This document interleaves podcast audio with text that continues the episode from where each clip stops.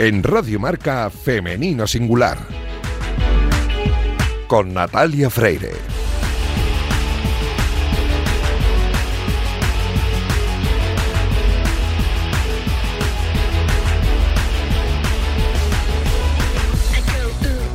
Muy buenos días y bienvenidos un sábado más a Femenino Singular, el programa de Radio Marca en el que la mujer es la protagonista. Esta mañana es una mañana muy especial porque esta noche es Nochebuena, una noche de alegría y magia. Y, por eso tenemos un programa también muy mágico. Tenemos una protagonista hoy que tiene mucho que ver con la magia. Y más que nada porque pasa más tiempo en el agua que en la tierra y eso muchas veces es comparado con, las sirenas, ¿no? que son seres mágicos. A los mandos técnicos me acompaña esta mañana Luis Beamut, que ya está haciendo que todo suene a la perfección. Y cuando hablo de sirenas, imagino que muchos de los que están escuchando al otro lado ya saben que estoy hablando de, de una mujer muy especial. Así que arrancamos ya.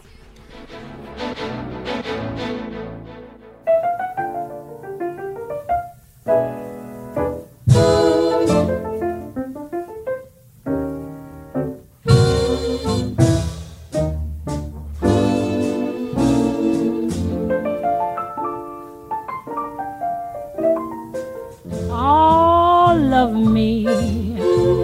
Why not take all of me? Can't you see I'm no good without?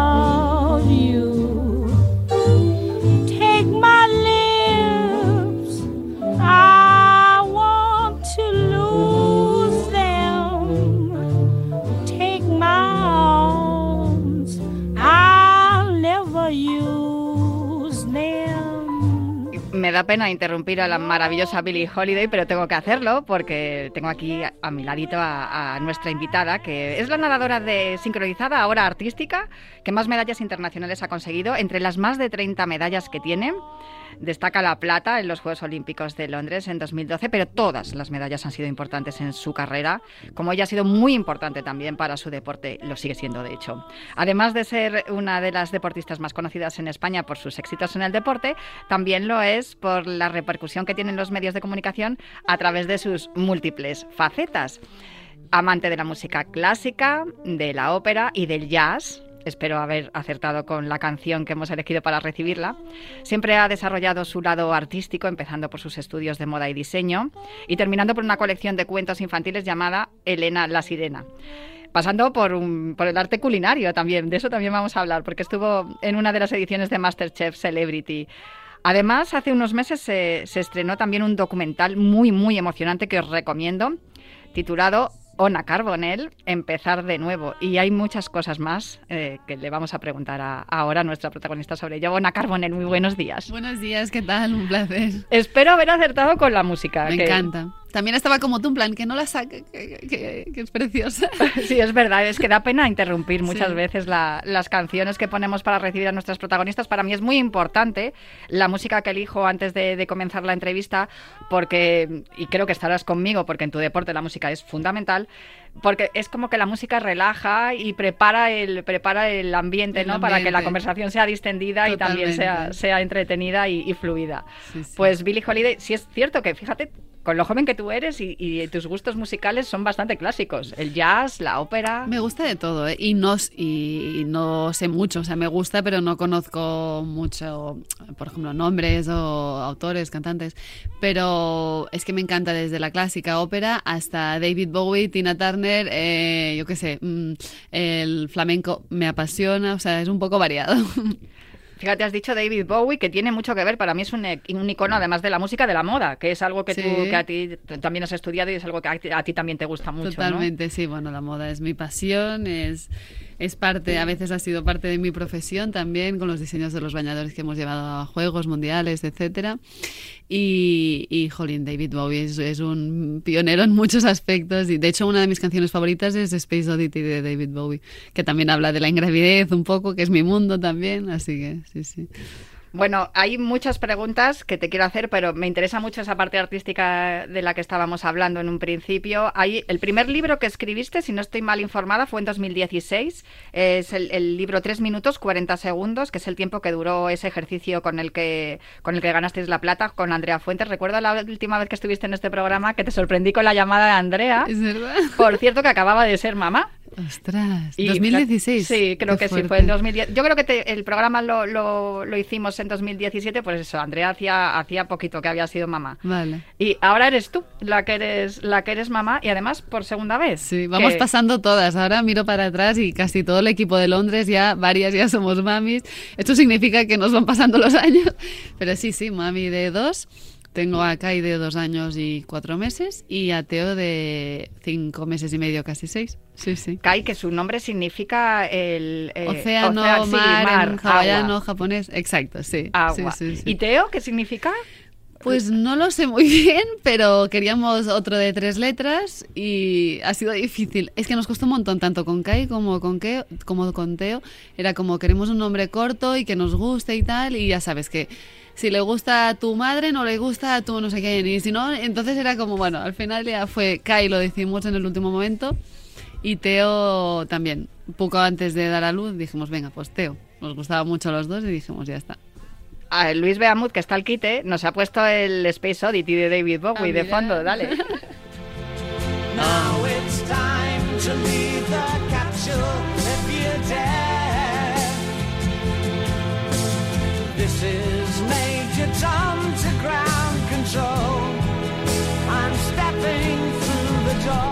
Kai y Teo. A mí me encanta, porque además creo que tiene que ver eh, mucho con, con, esa parte artística que te gusta a ti también, porque claro, tiene que sonar bien, ¿no? Kai, Teo, que, que tenga una, que tenga melodía, ¿no? La... Eh, bueno, es que también eh, todo empezó porque mis padres nos pusieron nombres cortos de tres letras a nosotros también, a mi hermano y a mí, porque tenían apellidos muy largos, entonces en ah. el cole salían de la lista y siempre les preguntaban a ella. Entonces yo con la misma regla de tres dije, bueno, pues nosotros también, que así no les dificultábamos las... Entonces, pues mira, eh, Kai, Teo, tres letras y sí, bueno, eh, ¿qué, tal lo llevan? ¿Cómo le llevan? Le, te, hemos comentado antes fuera de micro que de momento Pelusa Kai no tiene y al contrario, ¿no? Muy bien con Teo. A ver, es verdad que Kai es muy pequeñito y la gente me dice, bueno, a lo mejor cuando sea un poco mayor va a tener más teletes, tal. De momento súper bien, lo quiero muchísimo, te quiero, te quiero, besitos, besitos. De Teo se ríe cuando cae, o sea, súper bien. Pero bueno, ya veremos. Cuando Teo empiece a interactuar más, a hacer más cosas, a lo mejor lo normal. Pero bueno, yo creo que todos hemos tenido, yo de con mi hermano seguro que también, y es lo normal. Bueno, pues eso ya llegará y tendrás que ir pasándolo. ¿Cómo estás gestionando esa situación, no? Ahora mismo, porque claro, tú sigues entrenando, sigues teniendo tus compromisos profesionales. De hecho, hoy estás aquí y, claro, en, algún momento tienes que delegar, ¿no? Y dejar a los a los peques. Total. Pues muy bien, porque eh, la primera maternidad, ya sabéis que al mes o poco de la luz ya me puse a entrenar como una loca. Vamos a hablar de eso ahora por el documental sí, Entonces, como no hice baja, esta vez me he tomado la baja de maternidad muy en serio. Le dije a mi entrenadora, quiero cuatro meses de baja, más la lactancia, tal. Entonces, pues eso, hace cinco meses, he estado cinco meses, tres de los cuales en Menorca, desconectada del mundo, de todo. Agua, mar, eh, cielo precioso y no hacía nada más que eso, que estar con mis hijos y disfrutar de, de esta isla maravillosa. Y ahora sí que hace como tres, cuatro semanas empecé vuelta a la realidad, mil compromisos con, con todos, con marcas, con eventos, de conferencias, etcétera, empezando a ponerme en forma otra vez. Así que bueno, vuelta a la realidad. Pero también es diferente porque como que tienes la experiencia, por ejemplo, el mundo, pues yo qué sé, ahora irme dos días significaba llevarme el sacaleches a cuestas, la neverita, no sé. Al principio me acuerdo que era como un mundo, ahora ya como lo tengo más por la mano ya es más fácil, ¿no? Y también creo que es necesario, también me va bien a veces desconectar y tener un momento para mí sola, para mis cosas y, ¿sabes? La logística, o sea, la llevas totalmente incorporada. Sí. Imagino que esta segunda, en esta segunda experiencia estás corrigiendo algunos errores que cometiste a lo mejor en la primera, pero claro, como estás comentando, es mucho más sencillo porque con Kai te esperaban los juegos ahí. Exacto, sí. Que lo vimos en el documental por cierto, es una pasada. Mira, se me pone la piel de gallina de solo de acordarme. es, una pasada, el documental es maravilloso y creo que también es muy importante que los deportistas empecéis a mostrar vuestras realidades, porque Mm. claro, nosotros solamente vemos en los momentos de competición que estáis ahí maravillosas, preciosas, haciendo unos ejercicios estu- estupendos y dándonos las alegrías que nos dais, pero claro, no vemos todo lo que hay detrás. Claro, me costó, ¿eh? Me costó decir que sí. Recuerdo que Rakuten me lo dijo como un par de veces y yo era como, no, porque ya sabéis que yo soy bastante celosa de mi intimidad. En las redes sociales, pues no sale ni mi marido, mi- mis hijos salen de espaldas siempre, mi casa poquito, porque bueno, pienso que es un lujo, ¿no? Poder tener esta privacidad y esta mm, tranquilidad, ¿no? Personal. Pero claro, luego empecé a entender que bueno, que era un relato que valía la pena contar y que tenía cierta responsabilidad de estar viviendo esta experiencia y contarla al mundo y, que de alguna manera sirviera para otras mujeres deportistas y otras mujeres en general de la sociedad, ¿no? Al final el deporte es un reflejo de la sociedad. Entonces, al final dije, venga, va, vamos a ello, pero claro, con las dificultades de medio de una pandemia, eh, antes de unos juegos, un bebé súper pequeñito, mi primera maternidad que tampoco sabes cómo lo vas a llevar, qué vas a hacer, qué tal. Entonces no fue fácil, muchas partes del documental son selfies grabándome a mí misma porque ya sabes que no estábamos confinadas todo el día, no podíamos salir del centro de alto rendimiento, etcétera. Pero feliz también, pues eso, eh, me muestro muy, muy mm, desnuda a nivel moral, em, emocional, mental. eh, muchos sí, muchos momentos de luego cuando veía el documental era como Jolien nunca había salido tan fea tan horrible tan tal con pijama con no sé qué los, sabes o sea justo después de parir que ya sabes cómo está tu cuerpo tal.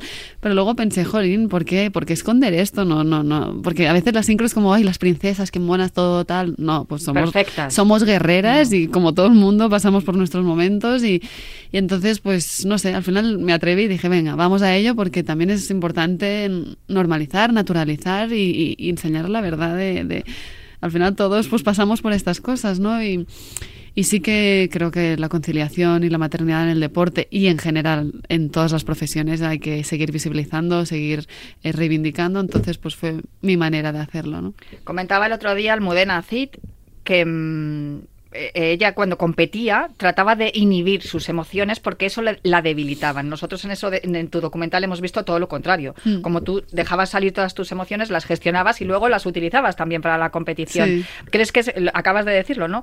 Que el deporte es un reflejo de la sociedad. ¿Crees que eso ayuda también y, evidentemente a muchas niñas y, muchas mujeres que practiquen la sincronizada, pero al resto de, de- la sociedad? Totalmente, o sea, lo más bonito de este documental ha sido después, claro, ha salido en muchos países, no sé, 70 países, eh, seis idiomas, tal.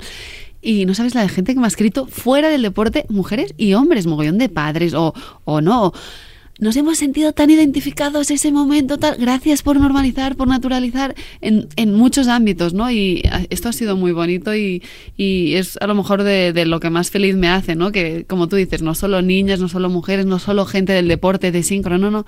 En general, ¿no? Es, es normalizar algo que es, que es lo más eh, real y normal del mundo y que, y que todavía queda mucho por recorrer en este camino y, y bueno, pues intentando poner, como dice Santiago Segura, siempre me dice, tu, tu gotita de agua, pues eso, intentando poner mi gotita de agua. Ver el granito de arena la gotita de Exacto. agua. Está muy bien. Sí. Hablando de agua, has tenido tiempo que yo no sé, siendo deportista eh, de de élite, eh, con las competiciones, la maternidad, bueno, has tenido los, los cuatro meses, ¿vale? De baja, eso perfecto. Que cuatro meses me siguen pareciendo pocos. Ya, a mí también. Me siguen pareciendo también. pocos porque con cuatro meses los bebés son muy bebés todavía.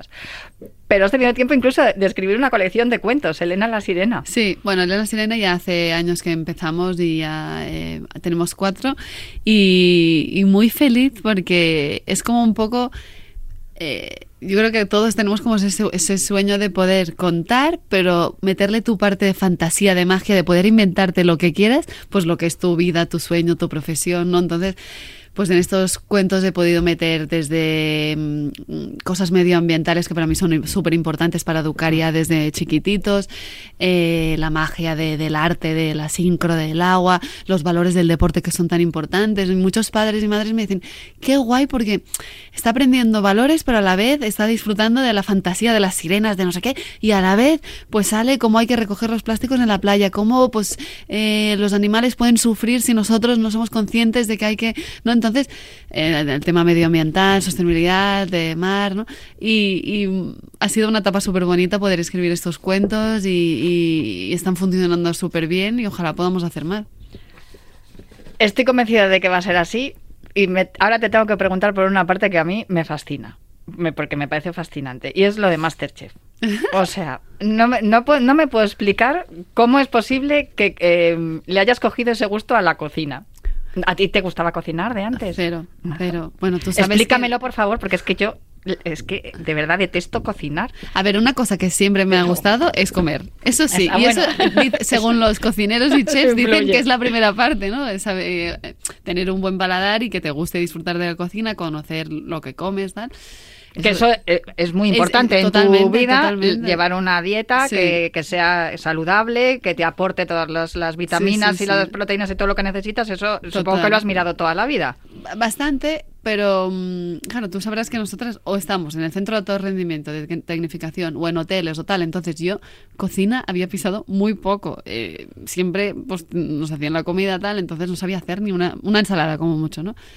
Y recuerdo que cuando me cogieron, aquí está Marina, mi agente, recuerdo que era como, venga, va, empiezo a practicar eh, pelando un, un mango y me corté el dedo. Y yo, madre de Dios, ¿qué estoy haciendo? Toda mi familia, Ona, estás a tiempo de decir que no, vas a hacer el ridículo, déjalo, no sé qué. Y yo, no, no, voy a intentarlo. Y nada, me puse como una loca, ya sabes que los deportistas somos un tanto obsesos, locos de, de bueno... No, de- os gustan los de- desafíos. De luchar está, por, no, claro, eh, sí. está claro que os encantan, porque Sí. si no, no, no intentaríais lo que Exacto. intentáis. Entonces me, me puse por las noches, en plan madrugada, a estudiar cocina, en plan cortes, eh, Asmirba, Juliana, tal, salsas, bechamel, bearnesa, holandesa, eh, esferificaciones, del baño del ginato, las no sé qué. O sea, todo así como una loca. Y luego durante el día, cocinar, cocinar, cocinar, cocinar. Empecé pues por lo básico, caldo oscuro, caldo claro, no sé qué, eh, cocidos, tal, no sé qué, paellas, arroces. Y luego ya cosas más, ¿no? Pasta fresca, tal.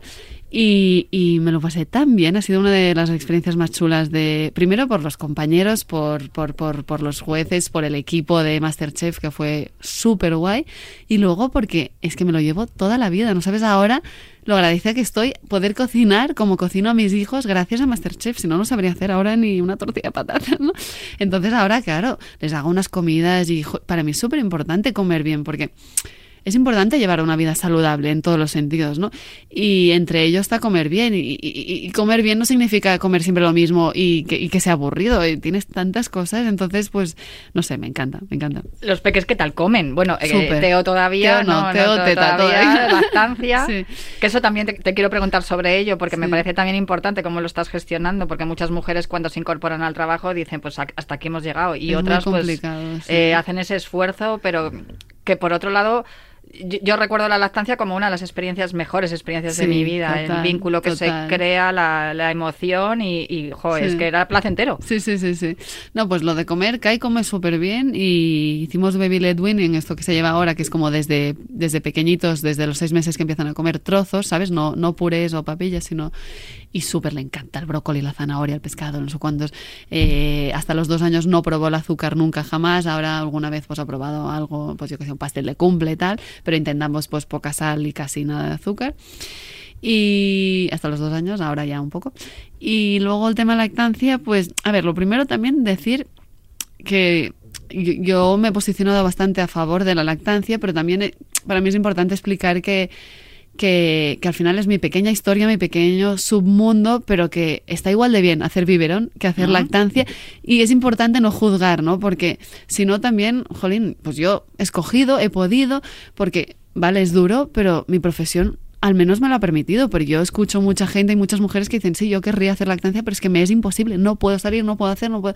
Y es verdad, o sea, hay gente que lo tiene muy difícil, a gente por lo que sea, pues que... Y el biberón está igual de bien, los niños son igual de saludables y... Entonces, es, un, es un mito esto de que se crean más anticuerpos y siguen ver, lactando hasta tal. No, no lo sé porque es verdad Es que hay la- casos para todo, Es verdad realidad. que la Organización Mundial de la Salud te recomienda eh, si puedes ser madre lactante hasta los dos años o tal. Entonces, pues yo lo intento, pero que es importante no juzgar y que para mí está igual de bien quien escoge un camino y mi camino ha sido el de la lactancia y es el que yo explico, pero sin cuestionar ni juzgar a las otras mujeres, creo que es súper importante, ¿no? Igual que cuando hablamos de maternidad, que yo ahora estoy mucho con este tema, maternidad conciliación, y a veces digo, oye, es importante explicar, no todas tenemos que ser madres. No todas tenemos que casarnos, no, porque también se juzga muchísimo, ¿sabes? Y, esto, jolín, está mal. Es que no hay nada ni bueno, ni malo, ni mejor, ni peor. Todo el mundo hace lo que puede, lo que sabe, lo que quiere, lo que. Y tenemos la suerte de poder elegir. Exacto, o sea que. Bueno, no siempre, como estamos diciendo, no hay siempre, que no, no pero, siempre. pero si puedes hacerlo, lo, Exacto. Entonces, pues dentro de lo que he elegido, pues la lactancia no es fácil. Eh, aquí, Marinas eh, eh, conscientes, tenemos aquí un testimonio de que estoy todo el día con el sacaleches cada tres horas. me pille en el bus, en el comedor, en el no sé qué, pues ya sabes, cuando viajas. No, tienes que hacerlo porque tienes que evitar la. Claro, es que yo al principio, yo al principio no lo sabía, pero la lactancia funciona que si tú te separas de tu hijo, a él le pueden dar, yo me saco leche, eh, hago como un banco de leche y en el congelador tienen leche mía para poder darle, ¿no? Y si no, puedes darle de fórmula, si no te llega, ¿no? En los Juegos Olímpicos de Tokio hice como 80 bolsas, pero no los llego para un mes de no sé cuántas tomas, por alguna vez le dieron fórmula, ¿no? Pero mm, tú te tienes que sacar porque si no te sacas, al final tú no creas leche y se te Mm, termina vale, la lactancia, ¿sabes? Mm. Pues nada, eh, no es fácil, es complicado, pero también somos unas afortunadas porque en la época en que mi madre, o imagínate, la madre de mi madre, es que no existían los sacaleches, no existía nada, era súper complicado. Ahora, pues yo tengo uno que es brutal, que es inalámbrico, que se carga como si cargaras el móvil, que no hace ruido, que te lo puedes poner encima de, la o sea, debajo de la camisa y ni se nota. Entonces, claro, pues eh, con muchas facilidades, pero bueno, es, es, es bastante demandante y bastante. La tecnología a favor de la maternidad y la conciliación importantísima. Eh, Sí. Estamos hablando de que, claro, tú tienes a, a personas que te, que te ayudan con la logística. sí, sí. Eh, de- tienes al padre de los niños, Claro. la familia. Pero claro, eh, la sociedad todavía no está, no es eficiente al 100% en no, ese sentido. No, o sea, empezando por ser consciente de que yo hablo desde una posición súper privilegiada, como hemos dicho.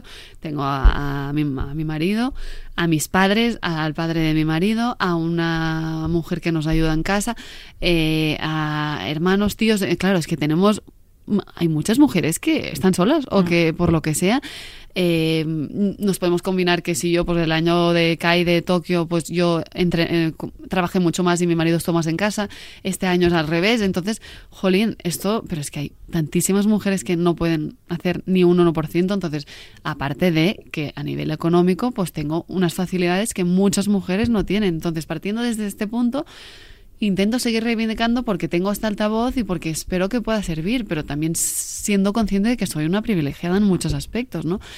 Pero obviamente se habla mucho de conciliación, pero está cogido con pinzas en muchas profesiones y en muchos aspectos, ¿no? Partiendo, por ejemplo, hablábamos del fútbol antes, ¿no?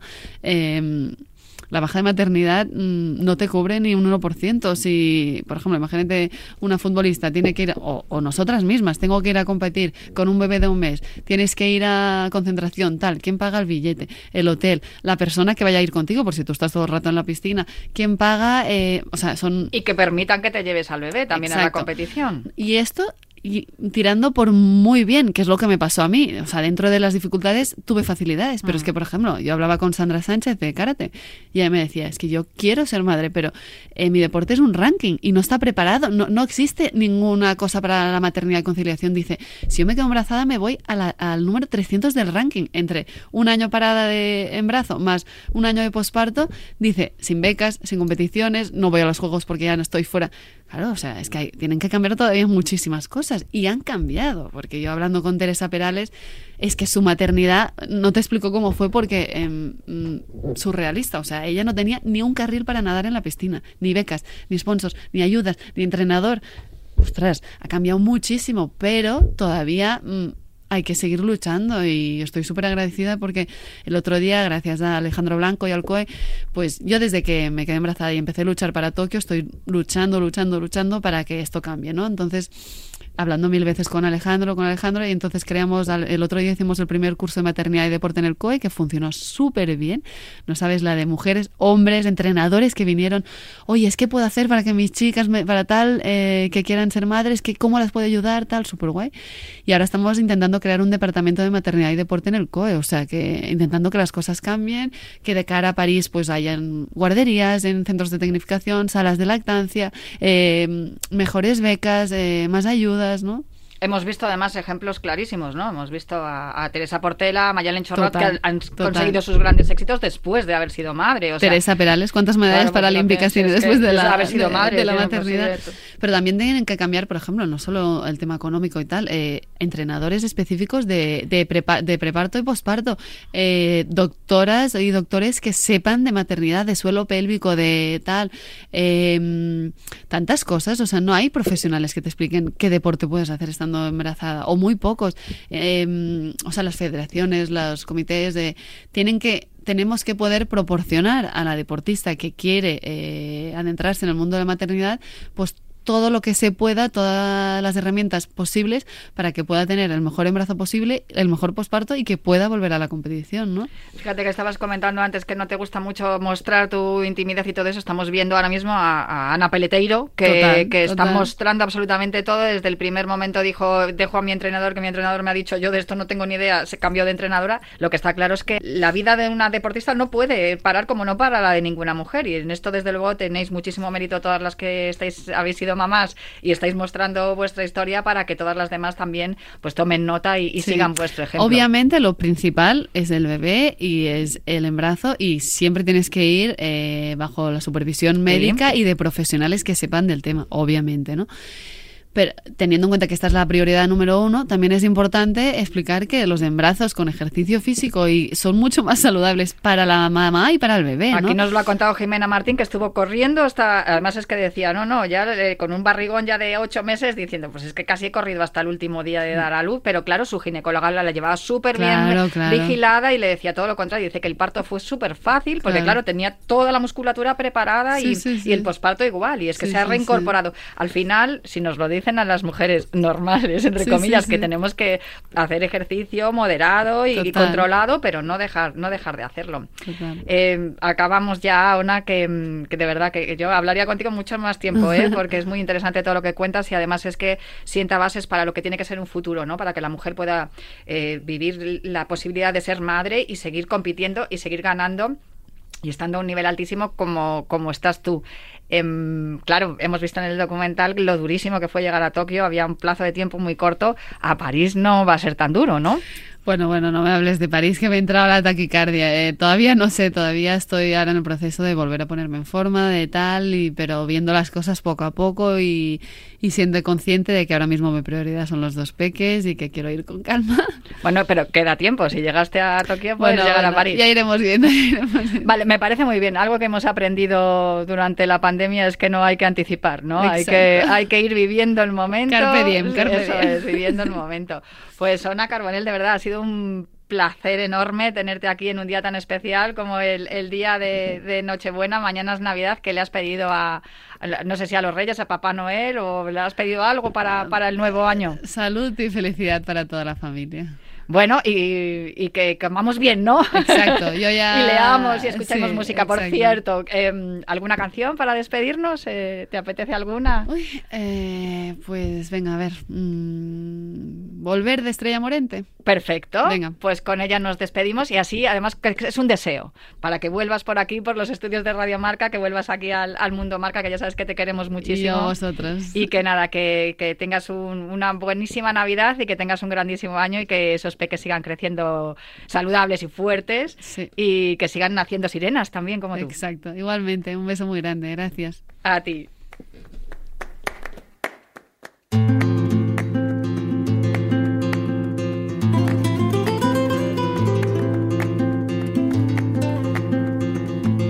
Yo adivino el parpadeo de las luces que a lo lejos van marcando mi retorno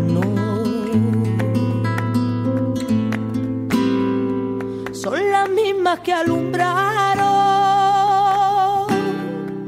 con su pálido reflejo juntas horas de dolor.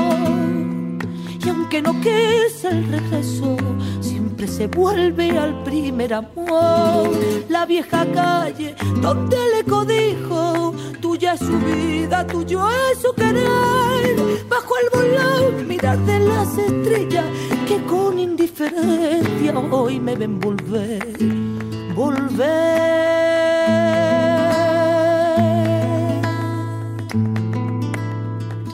Con la frente marchita, la nieve del tiempo platearon mi sien. Sentir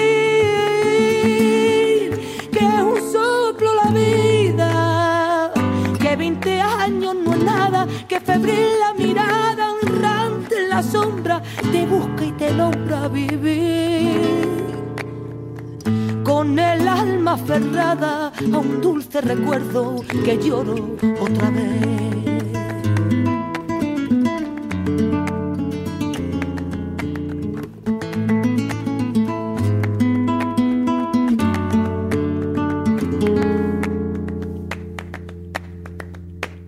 Tengo miedo del encuentro que vuelve a enfrentarse con mi vida